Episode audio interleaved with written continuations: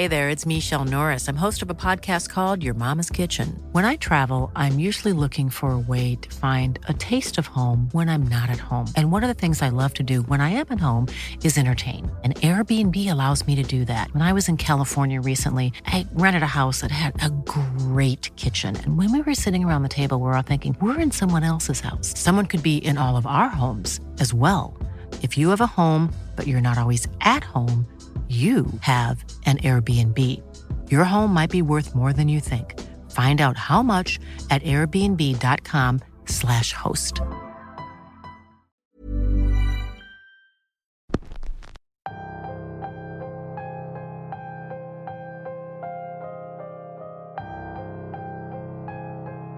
Hay personas que se consideran recolectoras de historias y leyendas. Pasan mucho tiempo en busca de eso que les dé un poco de sentido a sus dudas. Pero en ocasiones son las historias y leyendas las que los terminan encontrando a ellos. Bienvenidos una semana más a Radio Macabra, su programa favorito de la noche. En esta ocasión les traemos una historia real sucedida en la famosa ciudad de Jalapa en Veracruz. Y le digo famosa porque anteriormente ya habíamos tenido una historia ocurrida en el mismo lugar, lugar que no estaría de más visitarla alguna vez. El episodio de hoy habla sobre una leyenda famosa pero muy local, que parece que solo conocen quienes viven ahí. La historia de hoy se titula El Callejón de Jesús te ampare y es traída para ustedes solo aquí, en Radio Macabra, éxitos que te matarán de miedo. Cierren bien sus ventanas, pues el tiempo está cambiando constantemente y nosotros estamos a punto de comenzar. Hace ya varios años, cuando llegué a vivir a la ciudad de Jalapa, como muchos, llegué a estudiar la universidad. Para quienes no conocen la ciudad, es una de las más antiguas, no solo de Veracruz, sino de México. Su aspecto colonial y su trazado indican que se trata de un asentamiento bastante antiguo que no estaba planeado para crecer tanto como hoy en día. De hecho, es ese peculiar trazado de la ciudad lo que la hace más especial. Sus calles empedradas, sus muchos parques llenos de árboles, el clima y sus callejones le dan a la ciudad ese toque de pueblo que a muchos nos gusta. Hace tiempo escuché aquí mismo una historia basada en una leyenda del Parque de los Berros, y puedo confirmar que aquello que se contó es real. Por eso me atreví a escribir para compartir algo que me sucedió hace unos años, cuando aún era estudiante y me la pasaba caminando para ahorrar dinero. En aquellos tiempos trabajaba en un café en la avenida Murillo Vidal. Esa es una de las avenidas más transitadas de la ciudad. Compaginaba ese trabajo con mis estudios para poder costear todos los materiales que me pedían en la carrera de arquitectura. Generalmente mi prioridad era la escuela, pero también me gustaba mucho andar de fiesta, sobre todo los fines de semana en que, al salir del trabajo, necesitaba algo para desestresarme. Una noche, después del cierre, uno de mis compañeros me dijo que iba a ir con su novia y otros amigos a un bar en la zona de San José, uno de los barrios más antiguos de la ciudad y que habían estado remodelando para que la gente comenzara a acudir por las noches. Supuestamente nos iríamos juntos, pero tuvimos un accidente al cerrar el negocio y mi compañero se tuvo que ir a cambiar a su casa. Yo había invitado a la que en ese entonces era mi novia, que vivía cerca de aquella zona, así que quedamos de vernos en el lugar. Como dije, el dinero lo usaba principalmente para la escuela, por lo que ahorrar era mi especialidad, y como en muchas otras ocasiones, decidí caminar desde el trabajo hasta ese bar. No sé si porque el tiempo iba a cambiar o porque faltaban días para la quincena, pero esa noche la ciudad estaba demasiado tranquila. Pocos autos transitando y casi nadie en las calles.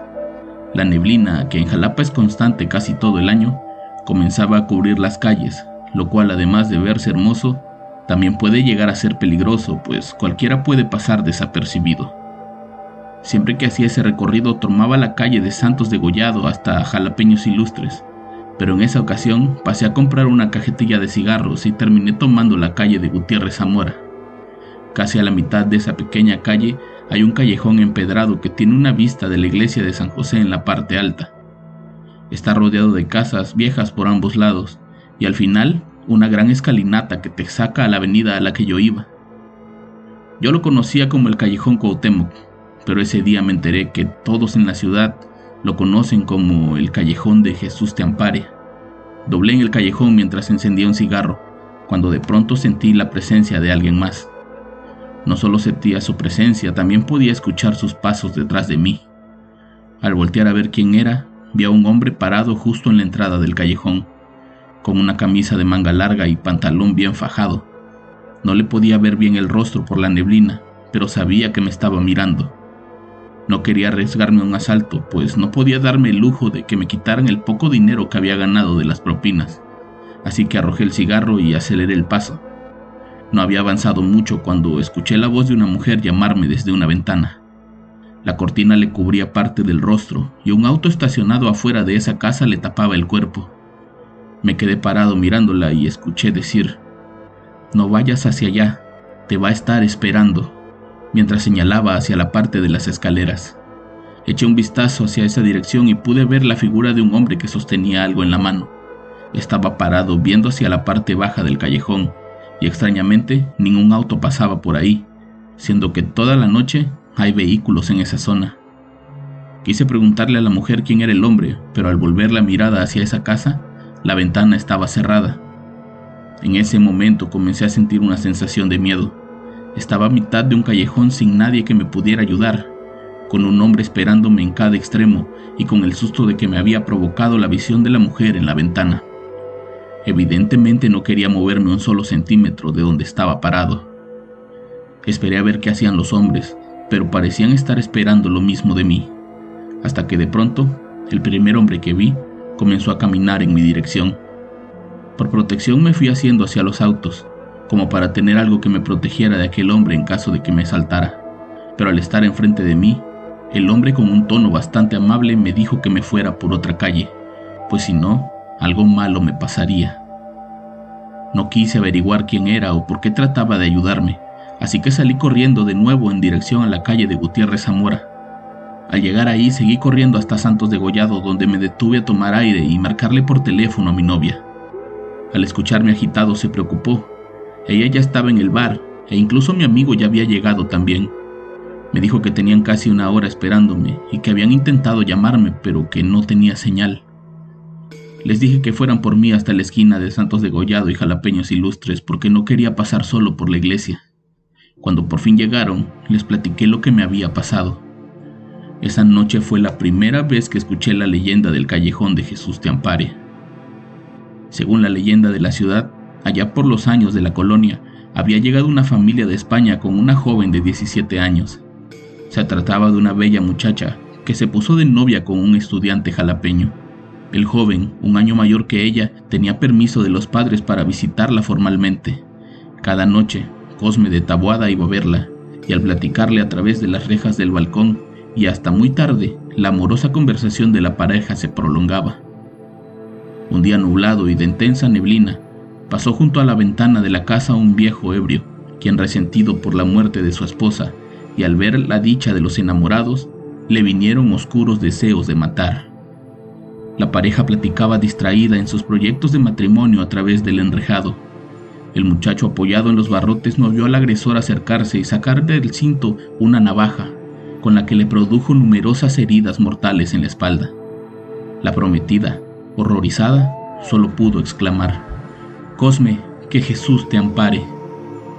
Desde entonces, el pueblo comenzó a llamar a ese lugar como el callejón de Jesús te ampare. Mi historia es completamente cierta, y quienes me conocen saben que no miento. No puedo asegurar que lo que vi esa noche eran los espectros fantasmales de los protagonistas de esa leyenda, pero créanme que así lo sentí. Hoy en día he vuelto a pasar por ahí enorme cantidad de veces, pero eso sí, cada vez que lo hago, me persigno a la entrada y a la salida, pues no vaya a ser que me vuelva a encontrar con aquellos fantasmas del callejón de Jesús te ampare. Como pueden ver, México está lleno de leyendas macabras. Solo tenemos que saber buscarlas antes de que ellas nos encuentren a nosotros. Yo los espero la próxima semana con más historias y con más Radio Macabra. Éxitos que te matarán de miedo. Buenas noches.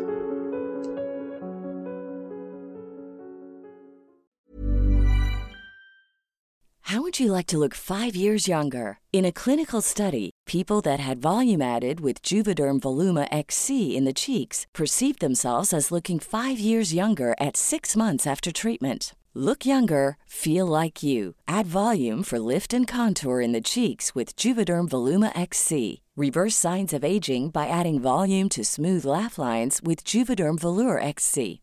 For important safety information and to find a licensed specialist, visit juvederm.com. That's J U V E D E R M.com. Not for people with severe allergic reactions, allergies to lidocaine, or the proteins used in Juvederm. Common side effects include injection site redness, swelling, pain, tenderness, firmness, lumps, bumps, bruising, discoloration, or itching. There's a risk of unintentional injection into a blood vessel, which can cause vision abnormalities, blindness, stroke, temporary scabs, or scarring. Talk to a licensed specialist to find out if it's right for you.